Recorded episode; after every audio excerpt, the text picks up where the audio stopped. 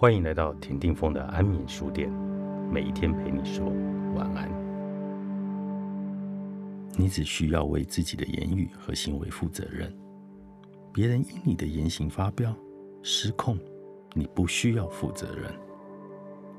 有两个人一起走出电影院，其中一人扶着墙，激动、难过，擦眼泪的卫生纸丢了一地。电影史上从未有人被一个影片如此感动过。但另一个人大步的走向了售票口，要求退票，因为他觉得那部电影根本就是个大烂片，史上从没出现过这样的乐色。同一部电影，两种如此不同的感受，为什么？因为重点不在电影，而在观影的人。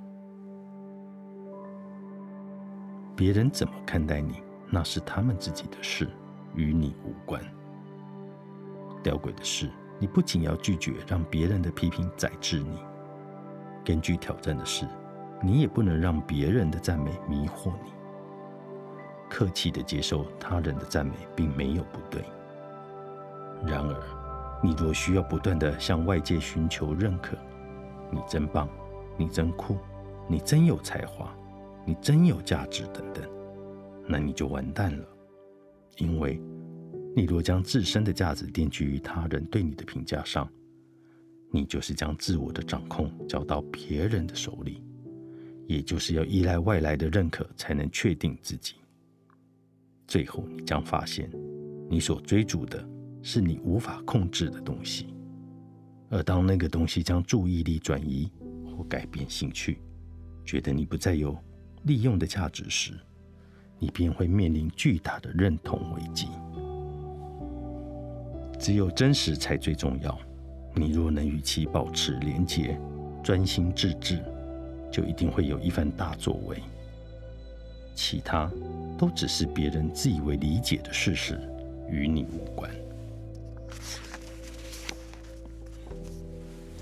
那么，你要如何不理会他人的想法？以便发挥最大的能量呢？一问自己为什么？你为什么要说或要做某件事？是为了讨人喜欢？为了打压别人？因为你没有安全感？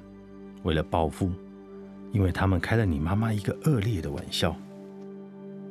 你的理由是来自某处的一种力量与真理吗？做这件事带给你乐趣吗？你觉得非做不可吗？这件事会以一种正面的、不造成牺牲的方式改变某个人的生命吗？仔细检视你的动机，并且练习正直的态度处事，你就一定会成功。二，竭尽所能。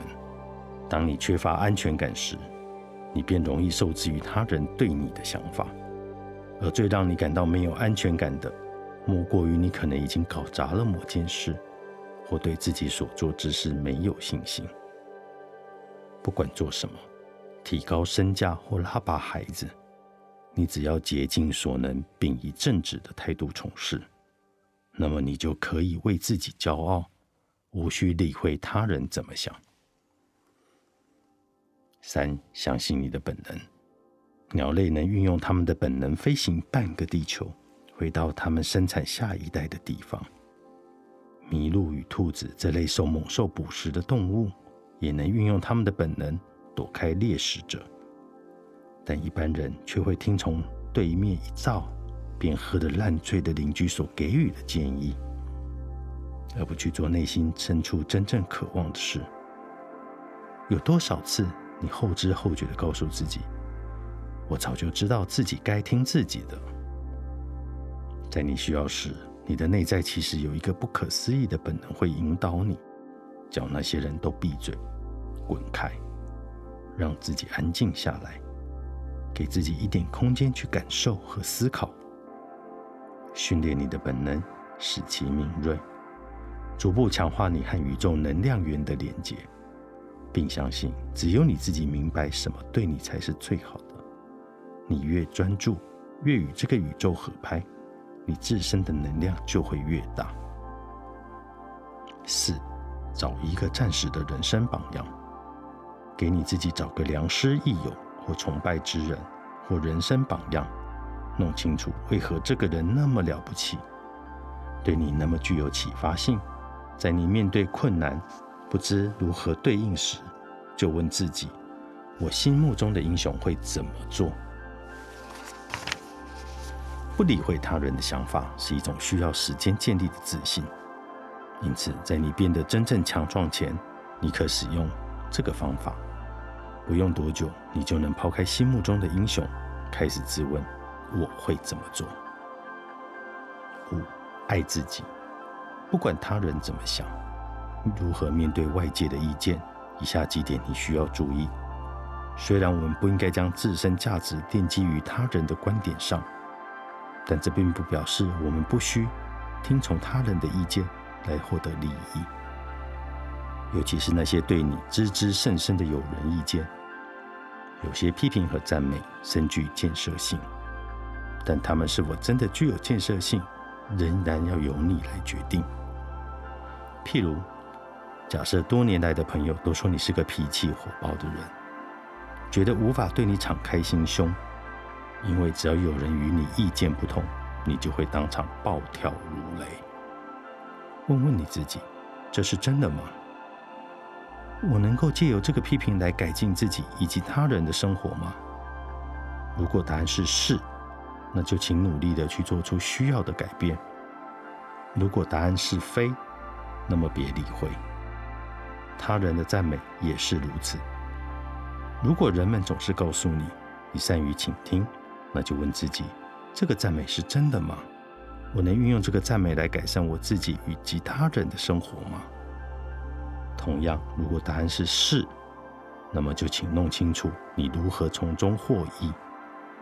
如果答案是非，一样不要去理会。通常，别人比我们更能看到我们看不到的自己，因此，如果他们能帮助我们更接近真实自我，活出更快乐、更真实的人生。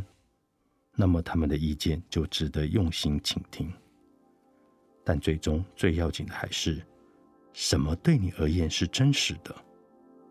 因此，你越与内在的真实连接，你就越能从他人的意见获益，而不是让他人的意见来主宰你。相信自己很棒，真心赛罗，诚心出版。